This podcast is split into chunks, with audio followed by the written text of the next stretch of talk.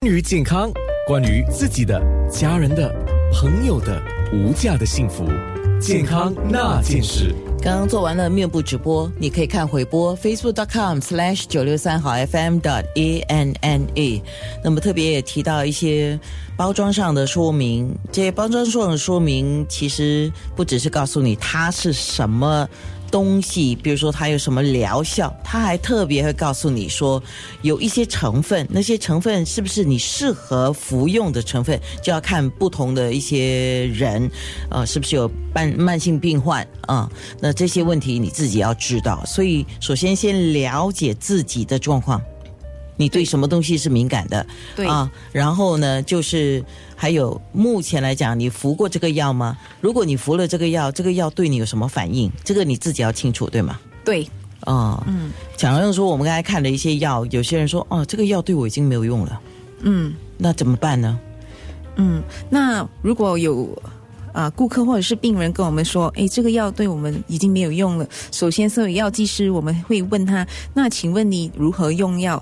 你一每一次每一次你服用一颗还是两颗？一天服用几次？有时候可能是那个病人他在用药的药量方面不足，比如说药盒上面写着就是每一次可以服一服一到两片，然后每四到六个小时一次，一天只要不要超过。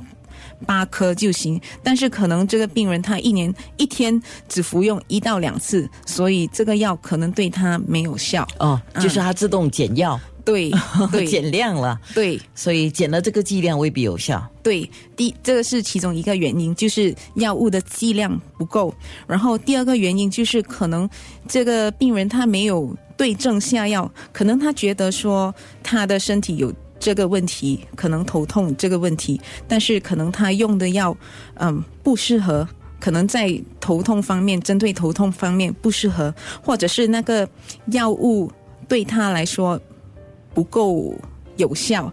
那这个时候呢，药剂师这个病人他就可以咨询药剂师，那药剂师就会给予适当的建议，比如说我们一般用的 paracetamol 针对头痛，可能呃有一个。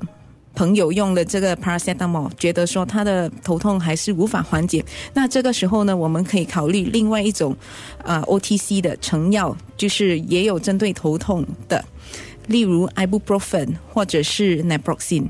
那这些药呢，它的剂量又不一样了，所以当我们在用其他的药物的时候，我们也要注意新的这个药盒上面它所建议的剂量。就比如说。Ibuprofen 一般成药呢，我们是建议每一次每一次服一到两颗，一天三次，一天不要超过六颗。如果是自我药疗的话，然后 for naproxen 呢，我们就会吃，我们建议吃一天一一颗，然后每八到十二个小时再重复使用一颗，所以一天可能不要超过三颗而已。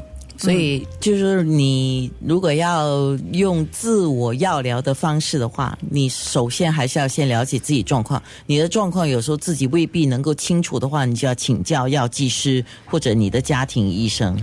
对，OK。然后随时有什么问题，比如说你有熟悉的药剂师，你都可以去请教他们。像你们这样子在柜台，有时候你们就是接受询问，或者是有。病人来买药，对吗？这个就是面对面的。对。那我知道现在还有另外一种，如果药剂师不在这个岗位上，可以通过那个有一点像是视频这样的情况啊。对。呃，你只要告诉你对方说你的身份证号码是什么，你有没有什么病历在你们的记录里面，然后就直接跟那个呃在值班但是不在现场的药剂师对话。对。这是一个方式。对，这是一个方式。这个我们。称为 telepharmacy，就是视频视频药房，就是可能刚好你去到的那间药房呢，那个药剂师可能下班了，或者是没没有在，那么这个时候你可以请教工作人员或者是药剂助理帮你做这个视频药房。